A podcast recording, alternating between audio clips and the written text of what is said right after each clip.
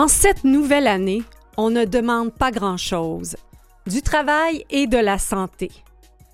Ces vœux du nouvel an ne datent pas hier, ils sont signés Albert Camus.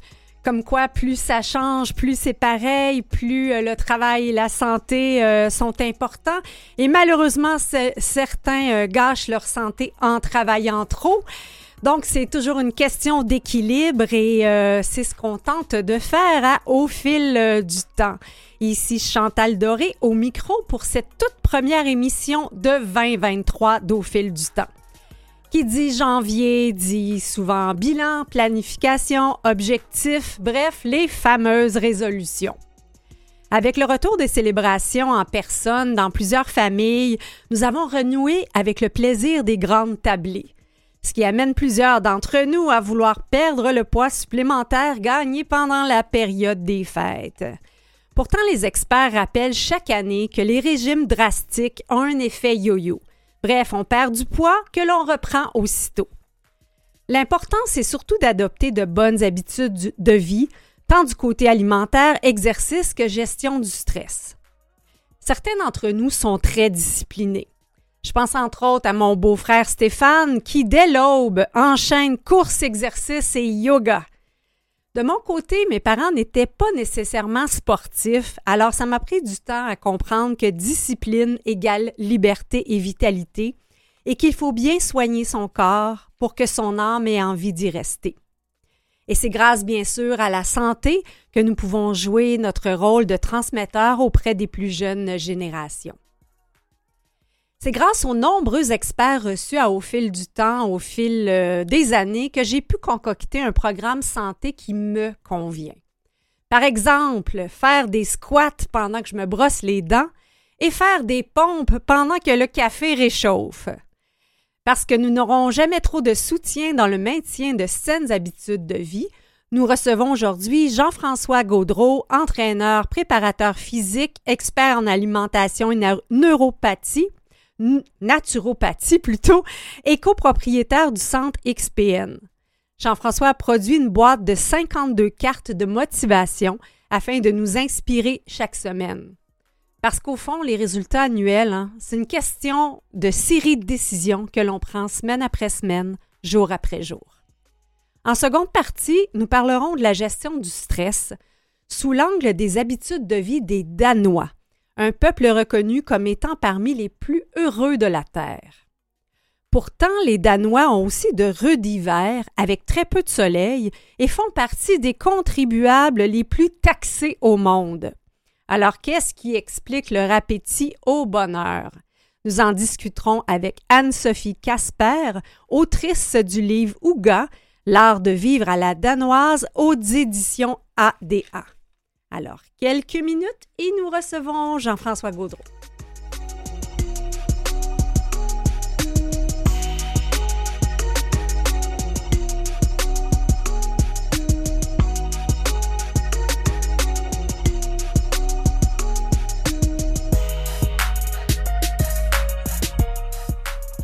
Vous vous rappelez sûrement lorsque vous étiez plus jeune et qu'on vous souhaitait de la santé pour la nouvelle année, ça vous semblait tellement évident et aller de soi.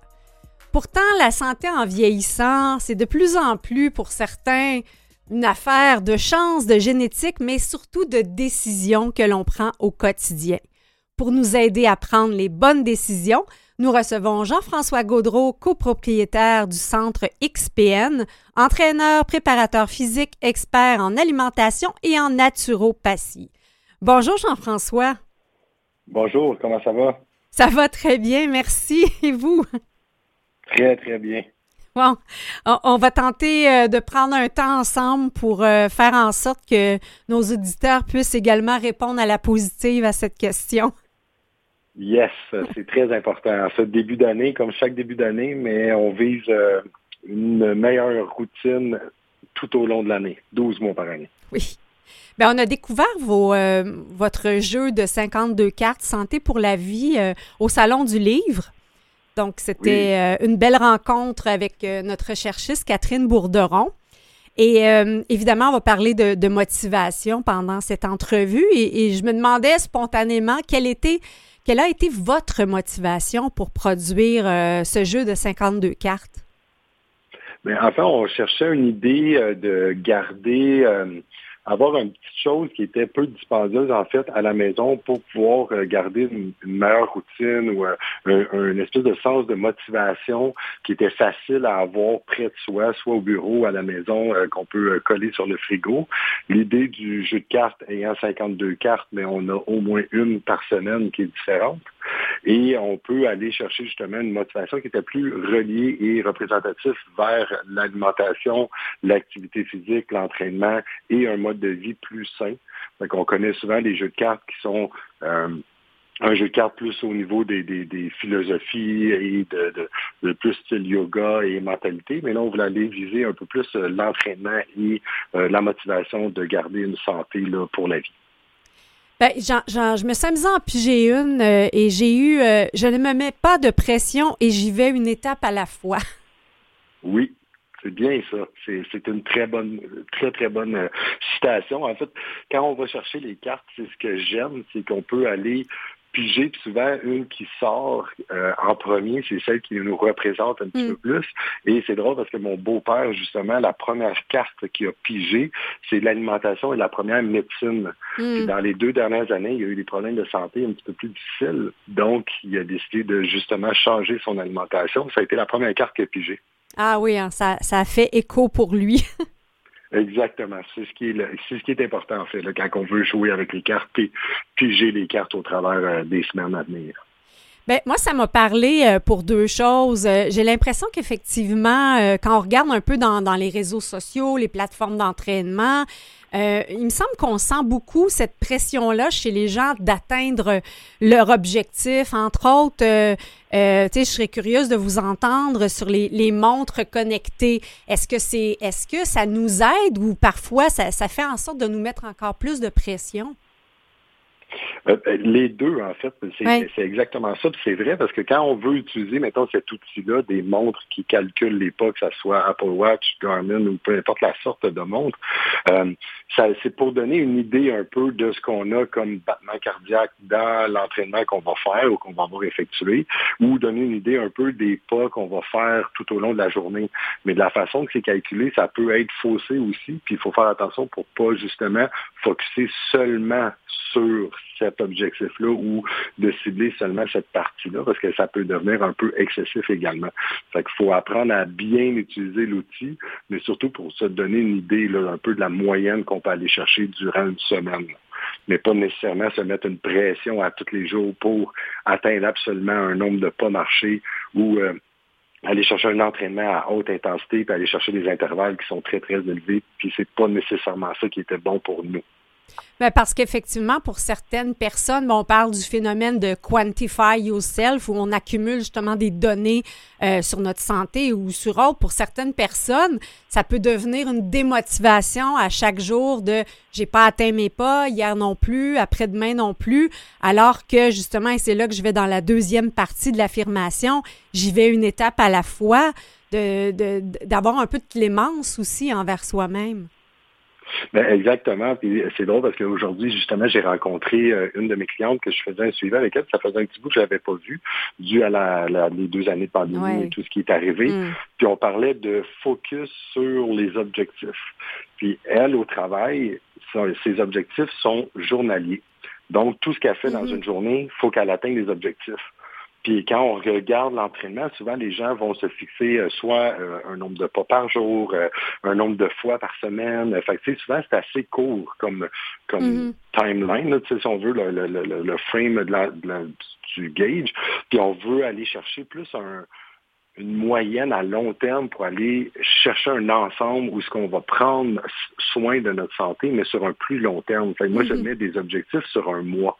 Fait que si on met, mettons, 12 entraînements par mois versus se mettre une pression à faire trois entraînements par semaine ou quatre entraînements par semaine, ben si à la fin du mois, tu as atteint ton 12 ou ton 16 fois dans ton mois, tu as réussi. Parce que ça se peut qu'une semaine soit tu sois un petit peu plus malade, tu sois un petit peu plus fatigué, fait que tu as fait deux entraînements au lieu d'en faire quatre, mais tu as réussi à en faire cinq pendant deux semaines après. Mm-hmm. Fait que il faut, faut y aller un petit peu plus général au lieu de cibler quelque chose qui est trop intense qui est trop restreint au niveau du temps. C'est là que les gens, souvent, ils se perdent ou ils vont perdre toute la motivation pour garder justement en tête les objectifs premiers, c'est d'être en santé. Oui. Donc, avec 52 cartes euh, hebdomadaires, ça, vous semblait une période de temps qui fait du sens plutôt que d'en piger une par mois ou d'en piger une par jour? Exactement. Fait on essaie d'aller chercher plus une par semaine pour garder la motivation de la semaine, pour qu'on soit capable de rester comme ça ou de rester motivé le restant de l'année également. Donc, on veut plus travailler à long terme pour garder l'objectif annuel d'une routine saine, euh, sans mettre de pression. Là. Comme, on comme vous avez parlé au début, mhm. des diètes yo-yo ou de, l'atteinte des objectifs qui sont ultra rapides, euh, ça, ça peut être une bonne idée si vous êtes supervisé parce que la personne qui va vous superviser, on va être capable de réintégrer après une alimentation plus équilibrée, plus saine, revenir avec une routine pour vous guider, parce que souvent, les gens, ce qu'ils font, c'est exactement ça. C'est très, très, très intense. Deux semaines, trois semaines, quatre semaines. Après ça, mm. c'est terminé. On ne fait plus rien le reste de l'année. Bien, on le voit, hein, c'est même un, cliché de dire qu'il y a plein de gens qui s'abonnent au gym en début d'année et qui euh, abandonnent après quelques semaines. Je le dis, c'est un cliché parce qu'on le constate à chaque année et vous devez le, le voir aussi. Là. Oui, exactement. On le voit régulièrement. Euh, on essaie de travailler, euh, nous, en fait, à, notre gym, on essaie vraiment de travailler sur l'encadrement. Mm. On est un plus petit gym qu'un membership à très, très grand nombre de membres. Puis on essaie d'aller chercher plus de spécialistes. Fait qu'on a beaucoup de spécialistes de physio, chiro, euh, masso, kinésithérapeute. On a 12 entraîneurs qui ont des spécialités différentes pour un gym qui contient à peu près 300 à 400 membres. Ah oui, quand même c'est beaucoup, beaucoup plus de, services d'encadrement pour tout le monde. Dès qu'il y a une blessure, on peut référer, on peut encadrer, puis c'est un peu l'objectif. Quand on veut se prendre en main, c'est très important d'être encadré, puis de s'aider aussi justement pour atteindre ses objectifs, mais de surtout les garder, puis d'être réaliste quand on veut les atteindre. Euh, Jean-François, on fait une courte pause et on est de retour pour parler de motivation. Parfait.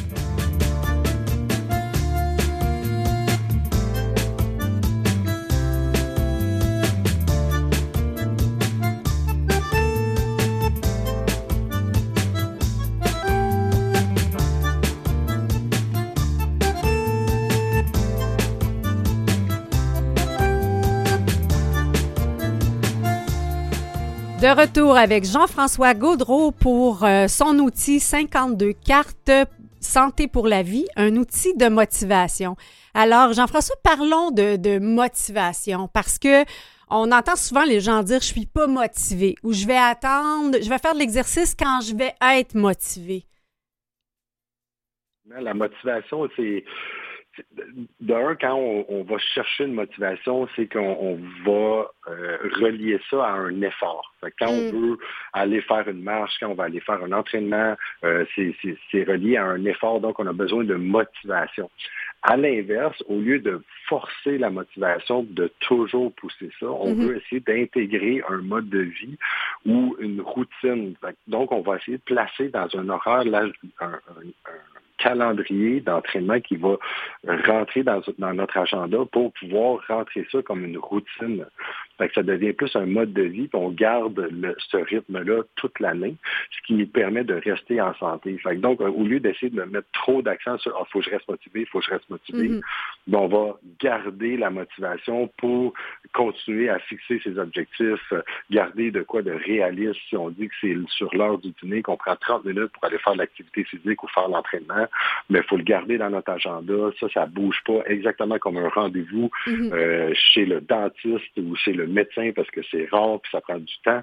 Avoir ça, ben, c'est important parce que c'est votre santé puis on doit le placer dans notre agenda de la même manière qu'un rendez-vous chez le médecin.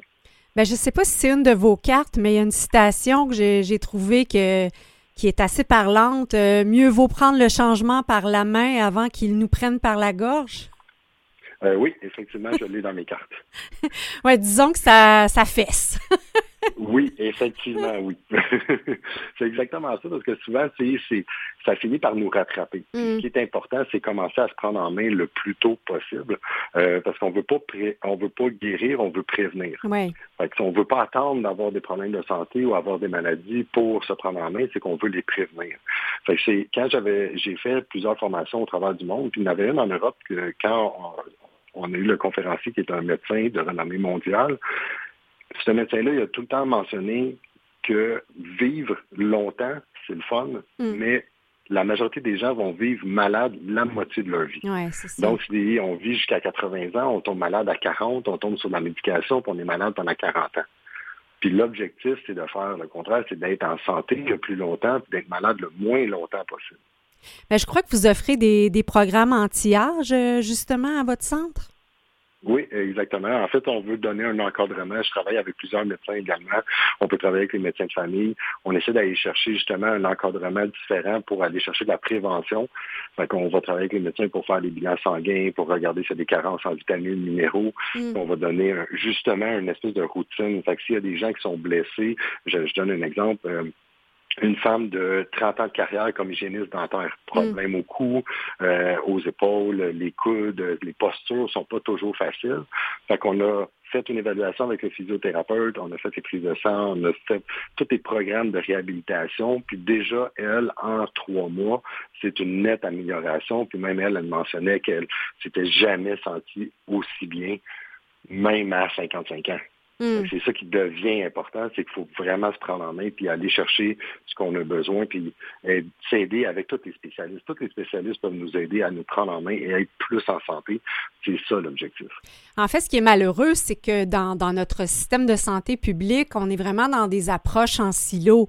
Euh, je regarde euh, certains proches que je connais âgés qui ont une vingtaine de pilules qui, agissent comme euh, sur les effets secondaires du premier médicament. Et, c'est ça qui est compliqué, c'est que chaque spécialiste a sa vision en tunnel et on n'a pas cette vision globale et holistique-là qui permettrait de corriger des choses à la base. Ben effectivement, en fait, c'est d'aller chercher plus l'ouverture d'esprit de collaborer avec mm-hmm. euh, euh, toute la médecine pour pouvoir aider et supporter. Puis on n'est pas rendu là encore. Ça commence par contre mm. parce qu'avec plusieurs médecins de famille, euh, j'ai réussi à avoir une belle collaboration. On se parle au téléphone. Ah, on essaie de, de compléter justement le suivi avec avec leurs patients. Euh, puis c'est exactement ça, c'est qu'on veut essayer d'aller chercher un peu plus de prévention avant de toujours guérir et d'aller en mode solution, euh, parce que c'est un gros problème, parce qu'il y a déjà un diabète, parce qu'il y a déjà mm-hmm. du cholestérol ou parce qu'il y a déjà une, pression avancée. Puis comme on dit, c'est il n'y a pas il y a pas de, de, référencement vers euh, l'activité physique, le support d'un naturopathe, d'un nutritionniste, d'un diététicien. C'est important d'aller chercher tous les spécialistes pour s'aider. Euh, c'est ça qui manque un peu au Québec. Là. On, est encore sur une médecine qu'on guérit, mais qu'on ne mhm. prévient pas. Ben oui, hein, on est rapide à faire des prescriptions de, médicaments, mais des prescriptions santé. Ça, c'est rare qu'on le voit, là. Tu sais, que notre médecin de famille prend son petit bloc et nous prescrit X marches par semaine. Il me semble que si c'était une prescription médicale, on, se sentirait un petit peu plus euh, euh, enclin à le faire. Ben effectivement, je, je pense que ça va être ça va venir mm-hmm. euh, assez assez prochainement, je crois, en tout cas j'espère, euh, parce qu'on voit justement le changement avec les nouveaux médecins, tout ça, il y a des ouvertures d'esprit qui se font aussi, puis on voit également qu'on a besoin d'un petit peu plus que juste la médecine qui guérit des maladies. On a besoin aussi, mais on va peut-être commencer à travailler aussi en prévention. Puis je pense que c'est juste ça qui manque. Là. Il y a probablement mm-hmm. un, un petit manque à quelque part, mais je pense qu'on est très très près de ça, puis j'espère que ça va arriver très rapidement parce que ça va être l'étape où qu'on va justement pouvoir avoir un meilleur encadrement puis un meilleur support pour euh, tout le monde qui, qui veut se prendre en main. Je pense qu'en attendant, on peut soi-même se faire une prescription et être son médecin intérieur et, décider euh, justement de le faire. Et, et j'aimerais qu'on parle aussi de l'importance de bouger au quotidien parce qu'il y a beaucoup de gens qui font de l'exercice, mais qui sont très sédentaires, qui, par exemple, marchent très peu, restent assis toute la journée ou confient à peu près tout en, en sous-traitance, gazon, pelletage et autres. Donc, ils, vont faire de l'exercice, mais ils bougent peu au quotidien. Ben, effectivement, on voit cette, tendance-là, fait qu'on a les services, tout ça, mais il faut quand même aller chercher un minimum. On parle d'un, en général, là, on essaie d'aller chercher un trois heures d'activité physique par semaine. Fait que ça peut être en tranche de 30 minutes, de 20 minutes, ça peut être deux fois par jour, mais ce qui est important, c'est de bouger. Fait que si on veut s'entraîner, qu'on on s'entraîne seulement deux fois par semaine, 45 minutes ou 30 minutes, puis le reste de la semaine, on fait plus rien, on reste dans le divan ou on reste dans notre chaise de travail, c'est sûr qu'il va, va avoir un manque. Parce qu'à deux fois par semaine, à 30-45 minutes, euh, c'est sûr qu'on on travaille pas assez longtemps pour corriger la posture, prévenir mm-hmm. des, mauvaises postures, des blessures, et également, on va aller chercher une, activité physique. Il faudrait bouger au moins un 20 à 30 minutes par jour, idéalement. Mm. Et puis là, on peut parler seulement de marche, marche rapide, monter les escaliers, descendre les escaliers au bureau. Ça peut être une façon de bouger ou d'être un peu plus actif, mais c'est sûr que on doit bouger plus, on doit absolument être plus mobile parce que souvent on vient ankyloser, puis c'est là qu'on développe des problèmes de posture mm-hmm. et des blessures. Ben, je pense entre autres à, mon père qui, s'est fait dire par certaines personnes Ah, pourquoi tu donnes pas ton gazon en sous-traitance ou ton pelletage Puis lui, il dit ben, c'est mon gym. Ben effectivement, parce que souvent les gens vont garder certaines tâches à la maison qui sont plus physiques comme activité physique. Mm-hmm. C'est vrai aussi, parce qu'au lieu d'avoir un tracteur à gazon, on peut avoir une tondeuse qu'on va mm-hmm. pousser à la main, qui n'a pas de traction. Ben justement, ça devient un petit peu plus actif, qu'on va bouger un peu plus à faire justement notre gazon. Moi, j'ai été particulièrement euh, sensibilisée cette année à, l'importance de prévenir les chutes. Euh, euh, mon premier jour de, vacances a commencé par une chute qui a entraîné une commotion cérébrale. Et ça m'a vraiment justement été comme un impact assez, un grand, grand tournant dans ma vie. Et je sais que pour beaucoup de gens qui prennent de l'âge, la notion de chute est quelque chose, de prévenir les chutes est très important. Ben effectivement, parce que par l'entraînement, euh, si on ne bouge pas assez ou on n'a pas d'affinité avec l'activité physique, que ce soit n'importe quel sport, ben en entraînement, souvent on peut travailler justement tout ce qui est fixateur, stabilisateur, être plus mobile, avoir des meilleurs réflexes aussi. Fait qu'on peut prévenir des chutes ou avoir des meilleurs réflexes pour justement pas tomber trop fort ou se cogner la tête. C'est sûr qu'il y a des accidents qui peuvent arriver, mais souvent on veut travailler tout ce qui est dans les contractions musculaires. Maintenant, on va aller chercher vraiment tout ce qui est réflexe et euh, force également et euh, euh, stabilisation, tout ce qui est fixateur et stabilisateur. Mais on peut aller chercher en entraînement justement pour prévenir ces risques-là. Hmm. Quelle sorte d'exercice ça peut être, par exemple, juste pour nous donner une idée, là, on pourrait dire notre combo anti-chute? Mais souvent, quand on veut travailler au niveau des jambes, on a le fameux euh, squat, quand mm-hmm. on, reste debout avec les deux jambes, on descend les fesses comme si on allait s'asseoir sur la toilette. C'est un peu ce, mouvement-là, mais on peut le faire à une jambe. Fait qu'on peut placer un pied en arrière euh, et descendre seulement une jambe. Déjà, juste faire ça, les fixateurs et les stabilisateurs vont travailler beaucoup plus. Euh, on peut travailler des mouvements en latéral, fait qu'on peut faire un pas de côté, on appelle ça un le terme anglais, c'est side lunge. Mais on va faire un pas de côté, on va descendre les fesses, fait qu'on va travailler aussi un fixateur, un stabilisateur. Puis plus loin après, mais on peut travailler avec des demi-ballons qui sont au sol, embarquer le pied dessus, mm. faire un mouvement, juste stabiliser la cheville, euh, contrôler le mouvement, faire une demi-contraction du, du, mouvement du squat, mais sur un ballon de stabilisation qui permet d'aller travailler les fixateurs, les stabilisateurs. Il y a vraiment énormément d'exercices qu'on peut travailler là, pour améliorer cette partie-là. Des petites suggestions peut-être pour marcher davantage? Euh, oui, souvent, euh, si on regarde les dépanneurs, euh, aller chercher la poste. Au lieu d'arrêter avec l'auto, on va à la maison, on va chercher la poste à pied. Ça, mm. ça fonctionne bien. Pour ceux qui, effectivement, ont des boîtes postales de quartier. Oui. Exact, exact. Fait souvent ça, les commissions simples, sans trop avoir de choses, que ce soit dépanneur. ensuite de ça, souvent, j'essaie de, donner à mes clients la routine d'aller prendre une marche après manger. Mm.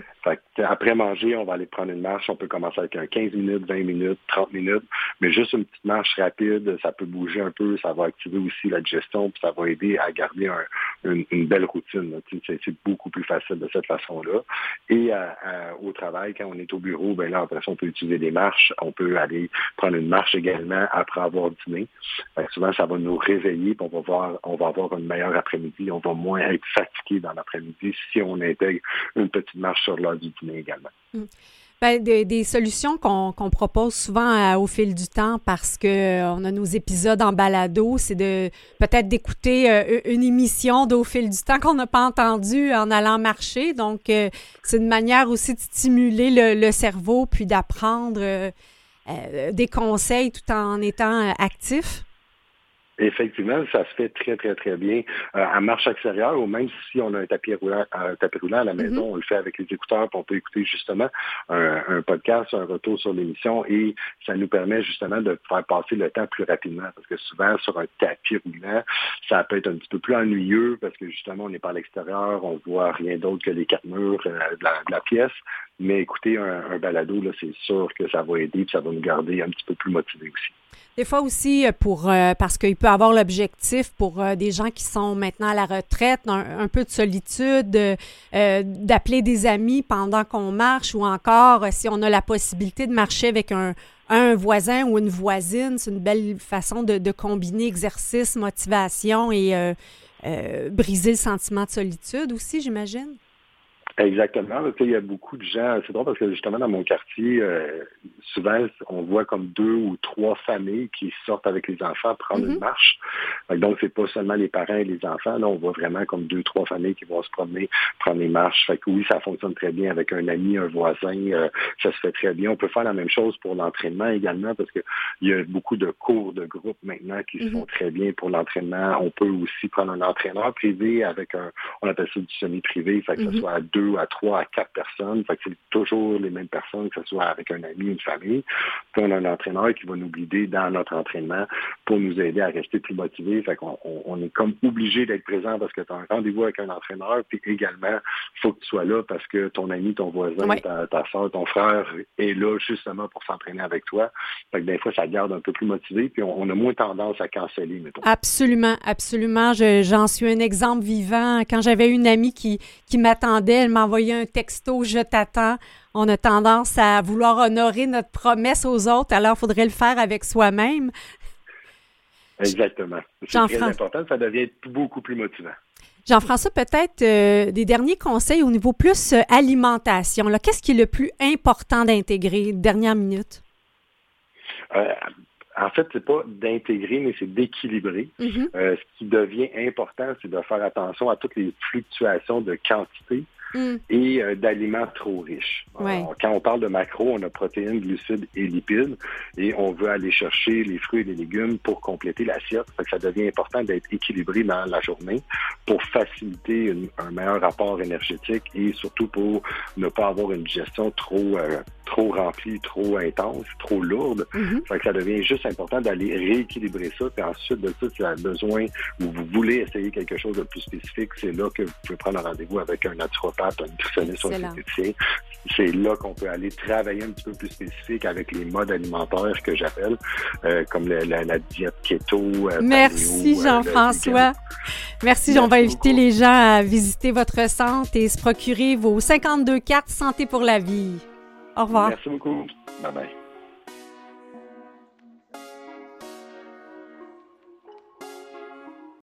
Ici Jeannette Bertrand. Vous écoutez l'émission au fil du temps avec Chantal Doré. Merci Jeannette, toujours un plaisir de vous entendre. En voilà une qui a su rester très alerte et qui approche les 100 ans, ma foi, dans trois ans. Alors, en seconde partie d'Au fil du temps, nous nous inspirerons, euh, non pas de Jeannette cette fois-ci, mais des Danois qui ont, semble-t-il, intégré des petits rituels quotidiens afin d'amener plus de bonheur à leur vie. Mais d'abord, pour enchérir sur euh, les propos de notre premier invité, euh, j'ai envie de vous euh, parler d'une étude qui vient tout juste de sortir. En fait, c'est plutôt un sondage, un étonnant sondage léger qui a été mené auprès de Québécois âgés entre 45 et 70 ans. Ça dit que 52% des Québécois savent que leur mode de vie a un impact sur le risque de maladie d'Alzheimer, mais que seulement le tiers sait comment euh, en fait, euh, quelles habitudes adopter? Donc, c'est en janvier le mois de la sensibilisation à la maladie d'Alzheimer, une maladie qui a malheureusement emporté euh, ma tante Claudine. Et ça m'incite là à, à, ramener ces messages essentiels pour éduquer la population sur les facteurs de prévention que sont les activités intellectuellement stimulantes, l'importance d'être actif physiquement et de bien manger. C'est un peu la, mission qu'on essaie d'avoir au fil du temps parce que c'est en agissant sur ces différents leviers qu'on arrive à bien jouer notre rôle de transmission auprès des plus jeunes générations. Parce que semble-t-il qu'il y a bien du rattrapage à faire. Euh, il y a seulement 37% des 45 à 64 ans qui sont considérés actifs il y a plus de 80% des plus de 51 ans qui ne consomment pas les portions de fruits et légumes recommandées pour leur âge. Alors, messieurs, madame euh, et, tout autre, nous avons euh, du travail à faire pour rester euh, bien en santé. Si vous avez envie de creuser ce filon et de, faire ce rattrapage cette année, cette étude, de, en fait, ce sondage de Léger a été euh, commandité par un organisme qui s'appelle euh, Lucilab et on peut sur lucilab.ca remplir un questionnaire sur nos habitudes de santé et le programme nous offre d'être euh, accompagné gratuitement par différents spécialistes avec des conseils. Évidemment, je vous reparle de l'importance de la marche et l'entrevue que je vous suggère d'écouter en marchant. C'est celle avec François Morancy, qui euh, a perdu euh, ses deux parents de maladie d'Alzheimer et de démence. Et euh, c'était une entrevue fort touchante où il nous parle lui-même de comment il a intégré de bonnes habitudes de vie. Ça s'écoute en balado sur canalem.vusevoix.com. C'était l'épisode du 17 mai 2022. Vous le retrouvez également sur Spotify, Apple Balado et Google Podcast. Dans quelques instants, le bonheur selon les Danois avec Anne-Sophie Casper.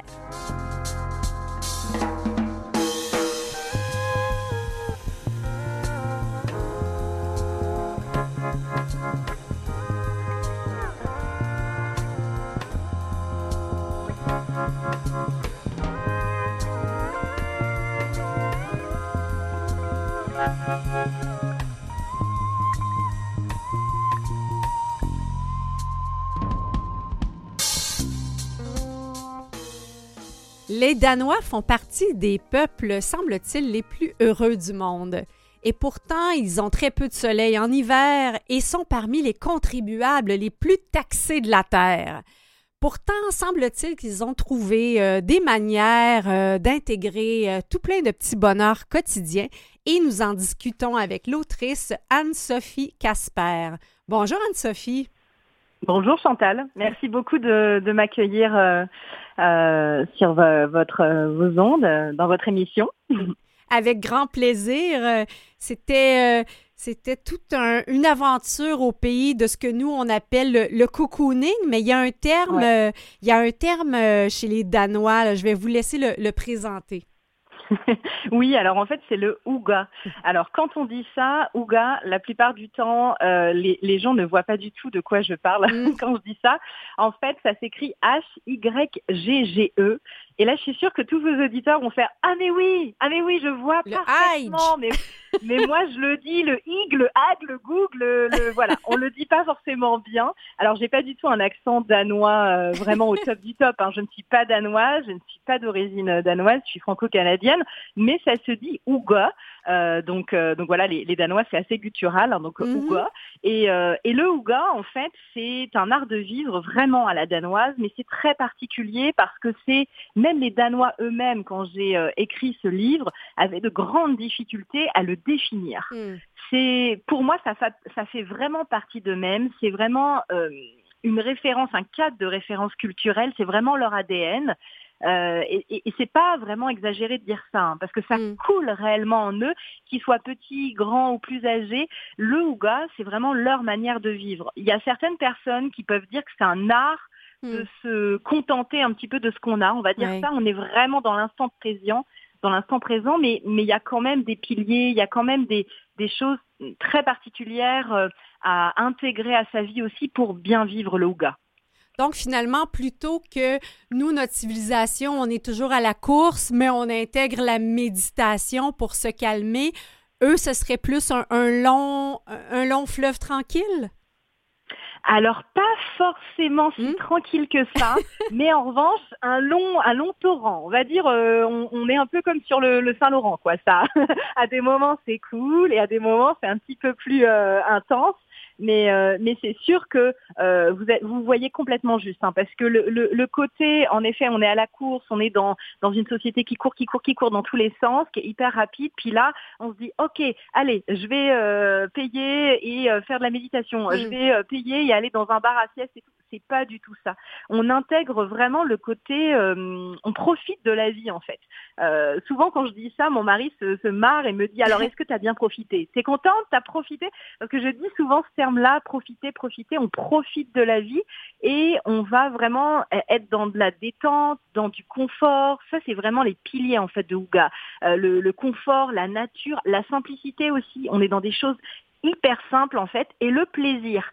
parfois, les personnes vont se dire ah mais oui le Ouga, il y a un côté aussi euh, surcyclage etc. Donc le tout ce qui est recyclage, tout ce qui est vivre ensemble, simplicité et tout ça, il y, a une idée du cocooning, mais il y a aussi des côtés de tendance parfois mhm. où on se dit bon bah alors je vais manger euh, euh, vegan. Alors j'ai absolument rien rien contre les végans etc. Je veux pas avoir de, de plainte, mais il y a il y a ce côté-là aussi de vraiment profiter, c'est-à-dire que euh, dans les repas, dans les l'alimentation, dans les recettes de cuisine notamment que je mets dans le dans le livre, on est dans du gras, on est dans du riche, on n'est pas du tout hein, dans l'idée de allez je, je vais respecter, pas de gluten, pas de lait, pas de gras, pas de sucre, pas du tout. On mhm. profite à fond et on assume à 3000 quoi.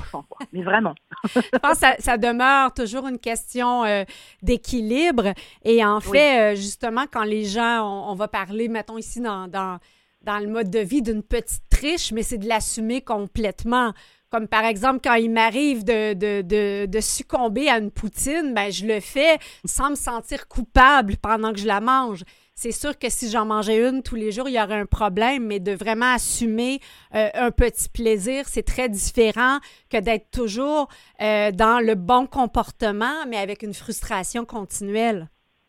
C'est exactement ça. Et alors, euh, en termes diététiques, vraiment, pour vivre le Ouga, honnêtement là, euh, dans les moments où on est euh, ensemble, et donc en fait, en gros, c'est comme tout le temps parce que la maison est très ouverte. Les Danois ont toujours une tasse en fait euh, d'une personne qui est qui fait partie de leur famille ou de leurs amis chez eux, voire même des chaussons. Donc on est mm. vraiment dans l'accueil hein, jusqu'au bout. On sait que quand on va chez nos amis et tout ça, on a une tasse qui est pour nous, on a nos petites choses préférées qui sont pour nous, et puis le côté gourmandise. Et il n'y a pas vraiment vraiment d'équilibre diététique. Mais en revanche, ils sont très non non mais faut le dire, faut le dire, faut, le dire hein, parce que c'est réel. Puis le Ouga aussi, on, se dit souvent ah on vit ça euh, l'hiver euh, et après le reste de l'année pas du tout. On va souvent me dire ah bah oui euh, le livre est paru au vers novembre donc c'était le le, moment comme entre guillemets idéal, là vraiment le, top du top, mais, euh, mais c'est vrai que dans, dans, dans, mon ouvrage, je parle aussi de vivre le yoga à toutes les saisons, parce mhm. que ça se vit aussi l'été, ça se vit, voilà. Mais quand on est tous ensemble, quand on partage, euh, ça peut se vivre aussi, euh, bien entendu, au bureau, etc. Il y a toujours hein, des, des, des, sucreries, il y a toujours tout ça. on n'est pas vraiment dans le côté diététique, mais par contre, ils font plein de sports, ils font plein de choses à ah, l'extérieur, bah, comme nous, comme nous aussi ici, là, euh, on, est quand même très très dehors, mais c'est vrai qu'ils sont particulièrement dehors et il y a ce côté-là, quoi, vraiment. Et c'est et c'est zéro frustration et mhm. c'est et c'est surtout voilà que du plaisir et que la lenteur aussi. La lenteur est très très importante et, et puis tout ce qui va être aussi agressif entre guillemets. Alors bien sûr, je parle même pas hein, de, du, du, côté agression, euh, violence euh, verbale ou autre. Ça c'est même pas. Dans le sens qu'il y, y, a moins d'agression? Oui, Le, bah, le, en fait, la, les Danois vont être quand même euh, très... Euh, ben, ben, j'ai envie de dire, c'est quand même assez proche des Québécois aussi. Là, pour moi, quand même connaître bien l'Europe, euh, mais, mais, plus le côté vraiment latin, plus du sud, là, on va dire ça mhm. comme ça. Euh, c'est plus, c'est plus rentre dedans, c'est plus violent, c'est plus direct. Euh, là, on va être vraiment dans des types de comportements qui vont être beaucoup plus accueillants, beaucoup plus englobants, beaucoup plus bienveillants. Et puis, il y a un côté très respectueux aussi de l'autre mhm. et, et, de l'accueil de ce qu'il aime, ce qu'il veut et comment il aime vivre aussi. Donc, donc c'est ça. Et le côté violent, il peut se vivre aussi au niveau de la lumière. Euh, alors ça, ça, paraît fou, hein, mais, mais, parfois, si on invite comme un, un, un Danois euh, dans un restaurant, puis qui trouve que par exemple la lumière va être trop forte, mm. Il peut ne pas choisir le restaurant ou vous dire je vais ailleurs. Et euh, il, y a, il, y a, comme une hypersensibilité à tout ça et donc tout ce qui va être trop sonore, mhm. trop visuel, etc., ça peut être trop agressif. Et ça, c'est euh, des vraies, vraies, vraies différences culturelles là mhm. que euh, voilà qu'on connaît pas forcément euh, ailleurs et notamment au, au Québec dans, dans, les restaurants. On y va, on parle, on voit, on aime ça. un Danois peut se sentir un peu comme ouais bon allez tranquille là parce que ça, ça peut être agressif pour lui. oui, donc musique calme, douce. Et, et je crois que c'est un système d'éducation, quand on parle peut-être de moins de, de violence, qui, qui propose des cours d'empathie très jeunes chez les enfants. Oui. Oui, oui dès l'âge de dès l'âge de 3 ans, ils sont vraiment très très euh, euh, biberonnés à ça là. et, mhm. et, puis il y a énormément de cours, mais qui se font aussi quand même hein, au Québec. Alors très très rare bien sûr, mais euh, ça se fait plus au Danemark, dans, dans les pays nordiques de, de ce bord-là en Europe, plus aussi les tout ce qui est en lien avec les classes dans la nature, quel que soit le temps que ce soit l'hiver ou l'été. Euh, donc c'est aussi ça hein, qui est quand même euh, assez intéressant. Il y a une proximité avec la nature et il y a, il y a ce côté simplicité et nature qui est vraiment extrêmement euh, extrêmement fort. Donc le fait de comprendre aussi très très vite, je pense qu'on a un lien et on est tous interconnectés, mm-hmm. que ce soit avec la, la, nature ou tous les êtres vivants en fait qui nous entourent, plus le respect de chez nous, profiter de justement des bienfaits de la nature et puis aussi avec le surcyclage, la décoration, etc. D'être vraiment dans ça, ça fait que les enfants sont un petit peu plus, euh, ouais, peut-être euh, un peu plus tournés vers les autres et puis mhm. moins dans le rejet et moins dans la violence de ça, je pense. Alors que des cours comme ça en pleine nature, on va le voir plus dans, dans, des écoles alternatives ici. Oui. Tandis que là-bas, c'est intégré au système d'éducation, c'est ce que je comprends? C'est plus c'est plus intégré. Alors après, euh, moi je suis plus, on va dire, euh, euh, spécialisée dans tout ce qui est l'art de vivre par rapport au Ouga. Je mhm. connais pas en détail détail vraiment tout le système éducatif, mais des, des, des Danois que je connais et puis de ce qu'on a pu me dire, c'était vraiment plus euh, ouais c'est plus euh, c'est plutôt en fait c'est plutôt et puis euh, et puis c'est plus connu en effet c'est plus généralisé que dans le côté école alternative comme nous on peut le connaître en fait. Mmh mmh Vous avez mentionné à quelques reprises le mot surcyclage. Peut-être nous, expliquer davantage ce dont il s'agit? Ouais, bah en fait, le, le surcyclage, c'est vraiment un des, un des piliers. Et le surcyclage, c'est tout ce qui va être au niveau recyclage deuxième main, tout ce qu'on va utiliser en fait. Pour moi, c'est un des piliers du, mhm. du Ouga parce que si on respecte pas ça, pour moi, on passe à côté en fait de, de quelque chose et on est vraiment euh, dans le respect ouais, de la nature et puis la valeur de la récupération est très très importante en fait pour eux.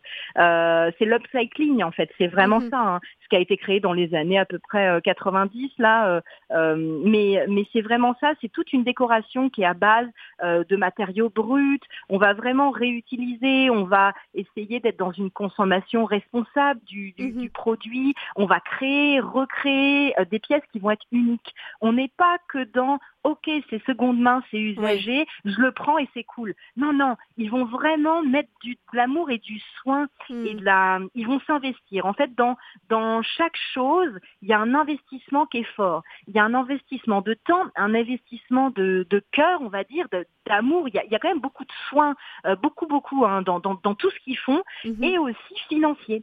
Parce que, alors c'est bien connu, hein, au Danemark quand même, il y, a des, il y a des très grands décorateurs, il y a des très grands designers. Mhm. Mhm. Et, euh, et notamment, il y avait euh, des Danois, des jeunes Danois que j'avais euh, avec qui j'avais j'avais communiqué, qui m'avaient dit, moi j'ai économisé pendant des années pour avoir le super lustre qui coûte mais ultra cher, mais ils ont préféré économiser, voilà. Et ils me disaient, est-ce que tu crois qu'en France il y a ça? Est-ce que tu crois qu'au Québec il y a ça? Et je leur ai dit, alors peut-être que ça existe, hein, mais mais de manière générale là, c'est très rare. On, ne va pas avoir ce mode-là de, fonctionnement. dans ce cas-là, on achètera plusieurs euh, mhm. plusieurs lampes. On va s'arranger autrement. Et eux sont beaucoup plus là-dedans. Il y a un côté euh, très euh, très nature, très simple et à la fois très réfléchi et très traditionnel quand même. Il y a des choses qu'ils veulent garder. quand on fête Noël, il y a une bougie qui et, la nouvelle année qui avec vraiment chaque mois, chaque semaine, euh, c'est la bougie de la, la bougie de l'avant que j'ai que j'ai lu. Ouais. Ouais, ouais, ouais, c'est ça. En fait, c'est chaque semaine et donc on l'allume et donc elle, elle, descend au fur et à mesure et c'est magnifique parce qu'en fait c'est la, la, symbolique. Ils aiment beaucoup tout ce qui va être horloge, tout ce qui va être euh, bougie, tout ce qui va être euh, euh, alors pas forcément l'encens parce que tout ce qui est euh, trop fort, bah comme c'est un peu trop violent en fait, hein, comme le son et comme il y a, y, a, y a, pas de parfum, il y a pas tout ça. Hein. Ça c'est pas du tout le, le, le, truc. Mais en revanche, euh, le fait de contempler la lenteur, là, là moi j'ai de la neige qui tombe un petit peu. Là je suis à un petit peu de, neige qui tombe, ils, peuvent passer des heures, mais réellement, hein, euh, devant une fenêtre, à regarder euh, la neige tomber. Hmm. Alors que c'est comme nous, euh, c'est quotidien, on connaît ça et puis on s'émerveille dans les premiers jours, on est content, puis après oh, on est on est fâché parce qu'on est dans la congestion, puis après quand ça part, on se dit oh ben ça reviendra quand? Puis voilà, c'est un peu cliché ce que je dis là de ce qu'on vit au Québec, mais c'est un peu ça. Eux vont pas du tout être comme ça c'est c'est assez euh, assez drôle hein. et il l'assume en fait hein. Il l'assume complètement il c'est pas du tout quelque chose que nous extérieurs on va pointer du doigt en disant ah mais vous êtes comme ça puis eux vont dire ah ouais peut-être comme on peut avoir certaines choses au Québec ou ailleurs, mais, mais là, ils, ont, ils assument complètement ça. Mhm. Et c'est ce qui fait aussi qu'ils sont très, en effet, heureux et que c'est un pays qui, en effet, euh, il y a tellement de respect et tout ça, les impôts qui sont élevés, les taxes, tout ça, pour eux, ça va dans l'état d'esprit de la société, dans l'état d'esprit de, de, de, cet art de vivre là aussi. Donc, oui, c'est le collectif à ce moment-là. C'est une impression de contribuer au, collectif, aux politiques sociales qui contribuent à toute la communauté. C'est exactement ça, et il voit tout de suite du concret. Hein. Le voit, hein, parce qu'il voit aussi cet investissement et, ce, et, euh, et, puis du respect, par exemple aussi, euh, ils aménagent pas mal. Euh, alors je sais que ça se fait aussi hein, quand même chez nous, et puis de plus en plus, même d'ailleurs grâce ou à cause, je ne sais pas, de la Covid, mais, mais, mais c'est vrai que par exemple, des, des personnes qui vont devoir partir à 15 heures ou à 16 heures, ou alors vont faire, quand ils sont au travail vont faire, vont dire entre telle heure et telle heure, je suis pas disponible, mais je reviens après. Les, leurs boss, euh, leurs responsables sont même contents parce qu'ils savent que ces gens-là vont faire une activité qui va leur plaire. Mais c'est pas juste, je vais amener mes enfants et je reviens. Non, non, c'est je vais moi-même faire une heure de poterie, je vais moi-même faire, moi-même faire une heure de méditation, une heure de ceci, une heure de cela, et puis ils reviennent travailler. Et il et c'est vraiment, euh, c'est assez euh, étonnant même la manière dont c'est assumé. Euh, c'est limite, euh, bah ouais, si tu fais pas ça, bah bah t'es quand même pas trop épanoui dans ta vie, dans ta vie, et il faut quoi, t'en as besoin. On te même, on te pousse à ça en tant mhm. qu'employé. Oui, j'ai compris effectivement qu'on encourage les, les, activités, qu'il y a beaucoup d'horaires libres et des services aussi qui sont offert aux, salariés pour euh, contribuer à leur bonheur. On encourage de façon institutionnelle et aussi euh, du côté des entreprises. Complètement. Ouais, ouais, c'est ça. Et puis parce que, à mon sens, ils ont aussi comme tout compris, euh, parce qu'en effet, un employé euh, qui n'est pas forcément euh, heureux dans d'autres pans de sa vie, si on n'encourage pas ça, bah, ça va faire que ça va être une perdition aussi au niveau du travail là. Et, et donc ce déséquilibre va va aussi avoir un impact quand même au niveau de sa de sa santé mentale, de son équilibre à lui intérieur, et puis aussi dans sa vie de manière générale et donc professionnelle. Donc ça, ils en ont vraiment vraiment conscience. Et puis il y a ce côté aussi très euh, euh, de l'entraide en fait, mhm. euh, parce qu'il n'y a pas de il a pas de, de classe sociale, il n'y a pas de peut-être que dans certaines sociétés ou même ici et, puis ailleurs dans d'autres pays aussi très très développés où on est quand même un petit peu dans la course tout ça, ça va être un certain type de personnes, une certaine tranche sociale qui va pouvoir s'octroyer financièrement ou même avec du temps des, des activités alors que d'autres pas pas, du tout, alors que là-bas, c'est beaucoup plus courant. Ça va être vraiment toutes les tranches de la population qui mm. vont être concernées. Mm, mm. donc, justement, parce que ayant des, des, impôts plus élevés, on va, pouvoir contribuer. Et je lisais aussi que les indemnités chômage sont, sont plus généreuses, donc ce qui fait qu'ils sont moins insécures par rapport à la perte d'un emploi, par exemple? Ah, complètement. Ils sont extrêmement sereins par rapport à ça c'est euh, ils sont extrêmement sereins et puis l'objectif n'est pas de rester euh, au chômage, etc. Mhm. Mais comme ça va être euh, une passerelle, c'est pour ça que c'est pas le la vie est un long fleuve tranquille et il est complètement tranquille. c'est plus, ça peut être parfois tumultueux et tout, mais ils vont pouvoir surfer sur la vague, quoi, parce que parce que justement il n'y a pas trop trop d'embûches non plus. donc donc c'est vraiment plus comme ça. Et puis, et puis cet art de vivre là, à partir du moment où on intègre aussi euh, quand c'est pas totalement naturel, puis quand on intègre vraiment tous ces piliers, piliers euh, et qu'on applique ça au quotidien, parce que moi dans mon livre j'essaye de donner des choses très pratiques aussi. Mhm. C'est pas juste, ok, je vous expose ce que c'est que l'ouga, c'est vraiment faites des Comment le vivre, tout à fait. C'est ça, j'aime j'aime le côté aussi euh, test pour savoir où on en est, euh, parce que si on ouvre ce livre ou qu'on l'achète, c'est pas par hasard c'est parce qu'on s'est dit, tiens, il y a eu au moins de la curiosité à se dire, mhm. ah tiens, c'est quoi? Qu'est-ce qui se passe au Danemark? Et donc j'aime le côté aussi de, ah, comment je peux intégrer dans ma vie euh, et comment je peux augmenter peut-être certains de ces piliers-là. Et c'est vrai que euh, c'est assez holistique et c'est assez complet. Et dans mon livre, je fais le tour de toute la maison parce que ça se vit mhm. principalement dans la maison, ouais, au quotidien, mais aussi euh, au niveau du travail, avec les amis, etc. Donc vraiment pièce par pièce, on peut, on peut euh, découvrir euh, ça et puis pouvoir mettre en pratique des choses qu'on qu'on peut faire au quotidien, même euh, au Québec. Hein. Enfin, je veux dire, il n'y a, a, pas de, c'est accessible. Les recettes sont de manière générale accessibles aussi. Moi, je suis pas une super grande cuisinière, hein. donc je, voilà, ce que j'ai pu faire, c'était quand même assez simple. mais il y a des recettes traditionnelles et puis il y a pas mal de choses traditionnelles. Et puis j'en parle dans l'introduction je, je, dis que je suis un peu, euh, euh en fait, je le faisais un peu malgré moi. Pour mm. moi, je ne savais pas en fait. J'étais un peu Monsieur Jourdain parce que moi, je ne savais pas du tout que euh, un peu ma manière de vivre et d'être, etc.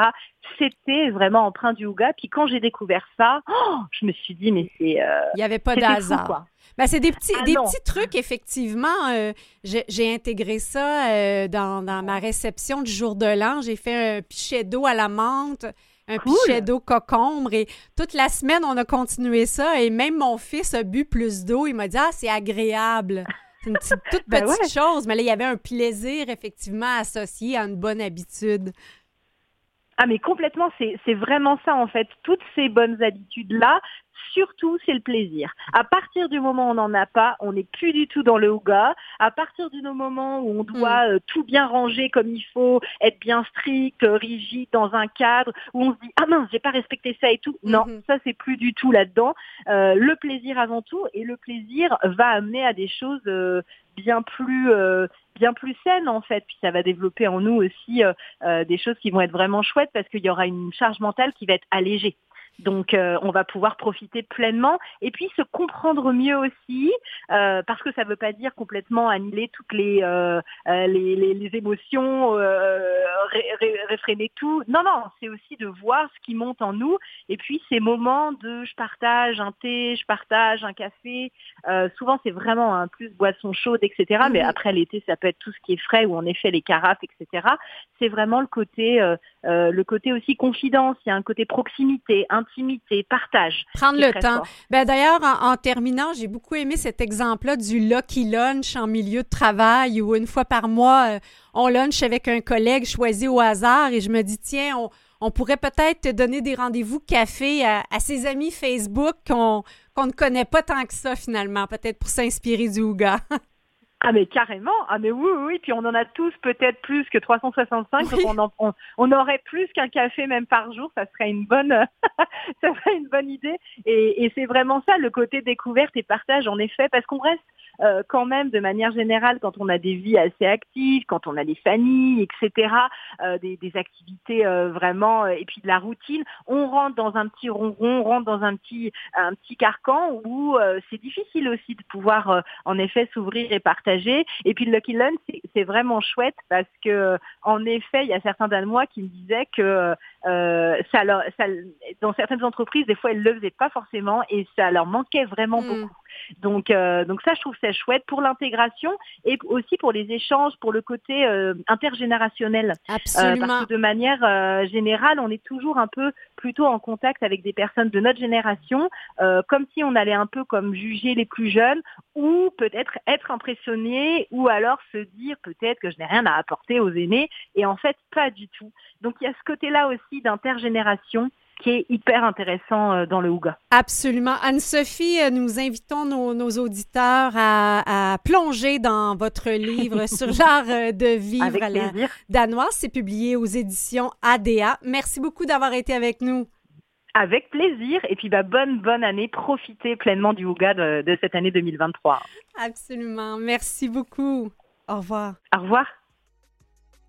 Et c'est ainsi que se conclut notre 114e émission, la première de l'année 2023. J'espère que nos invités euh, ont su vous inspirer. Euh, tout plein de bonnes habitudes à mettre en application dans le plaisir, bien entendu.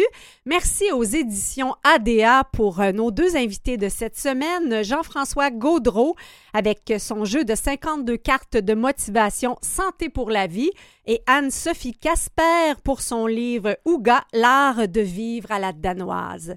Merci à nos collaborateurs, Mathieu Tessier en régie, Catherine Bourderon à la recherche, Jean-Sébastien Laliberté, chef diffusion technique. La semaine prochaine, Carole Alain, conférencier pour la génération des 12-26 ans, et la chronique de Lina Bourrezane, appelée Les enfants de l'avenir. Alors, chers auditeurs, permettez-moi de vous faire euh, mes voeux les meilleurs pour 2023 et de vous transmettre les miens qu'au fil du temps devienne un rendez-vous euh, hebdomadaire ensemble et avoir de vos nouvelles sur notre page Facebook au fil du temps à Canalem. Sur ce, je vous souhaite, euh, tiens, pour la semaine, un, petit rituel et plaisir Ouga, un bon chocolat chaud après une grande marche au plein air euh, et tiens, en allumant une bougie. Une très belle semaine à vous. On se retrouve la semaine prochaine. Au revoir.